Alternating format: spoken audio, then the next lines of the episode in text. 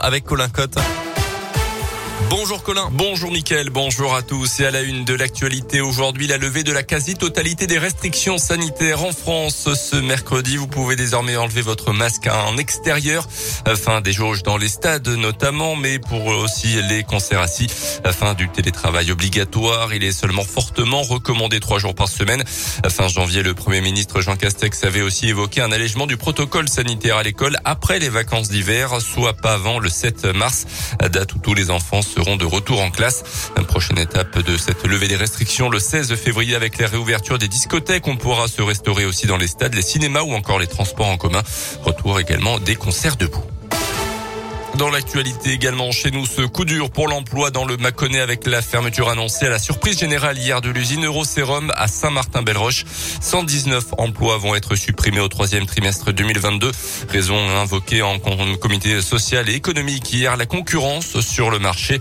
Au total, un peu plus de 300 postes seront supprimés en France, dont un tiers donc sur le site de Saint-Martin-Belle-Roche. Des actions de salariés pourraient être menées à partir d'aujourd'hui. C'est l'un des tableaux les plus emblématiques du musée du monastère royal de Brou à Bourg-en-Bresse et il est de retour après un séjour de plusieurs mois à Rome pour une expo. L'œuvre Dante et Virgile dans le 9e cercle de l'enfer du peintre Gustave Doré rejoint les collections du musée de Bourg-en-Bresse. Le tableau a été réinstallé hier, une opération millimétrée. Il a fallu d'abord sortir la toile de sa caisse de transport, la dérouler, la retendre sur un châssis et l'encadrer. Il a un tableau qui sera ensuite accroché dans les prochains jours. Le grand public pourra alors redécouvrir cette œuvre dans une nouvelle configuration avec un emplacement spécifique dans le musée et un éclairage retravaillé, ce qui le mettra davantage en valeur selon Pierre-Gilles Giraud, l'administrateur du monastère royal de Brou près de 5 mètres de large, plus de 3 mètres de haut. C'est la plus grande des toiles que nous exposons. Et euh, elle n'était justement pas assez mise en valeur, présentée dans le couloir du dortoir des moines euh, qui accueille euh, les collections du musée. Et on manquait un petit peu de, recul.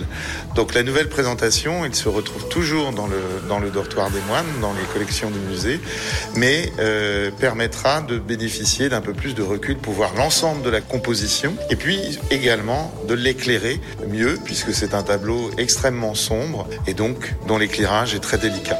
Cette œuvre du peintre du 19e siècle, Gustave Doré, a été acquise par le monastère royal de Brou il y a près de 40 ans. Dans l'actu aussi à retenir aujourd'hui un rapport cinglant pour Emmanuel Macron. La Fondation Abbé Pierre dévoile aujourd'hui son bilan annuel en matière de logement. Je cite le parent pauvre du quinquennat qui s'achève. Selon l'association, il faudrait construire 150 000 logements sociaux dans les prochaines années, alors que plus de 4 millions de Français sont actuellement considérés comme étant mal logés. La Fondation Abbé Pierre met quand même au crédit du président de la République quelques avancées en faveur des sans domicile fixe et le décollage des aides à la rénovation énergétique. Les sports avec d'abord du foot et la victoire en fin de match de Lyon hier soir contre Marseille 2-1 au Parc OL. Euh, but de Shakiri Dembélé dans les dernières minutes. Match en retard de la 14e journée de Ligue 1 qui avait été interrompu fin novembre après la bouteille d'eau lancée sur le Marseillais Dimitri Payet. L'OL remonte à la 7 place du championnat ira à Monaco samedi soir. Et puis du basket, la Gelbourg en déplacement en Grèce ce soir à Patras, dixième de recoupe, c'est à partir de 18h30.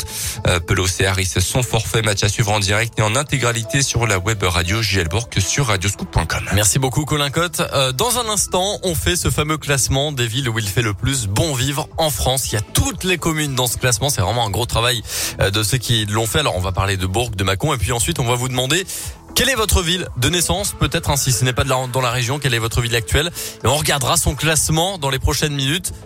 Au niveau national. Voilà, donc c'est un petit jeu sympa pour ce matin. Il est 6h35. Restez là, on fait ça après Ed Sheeran, Shivers et la météo.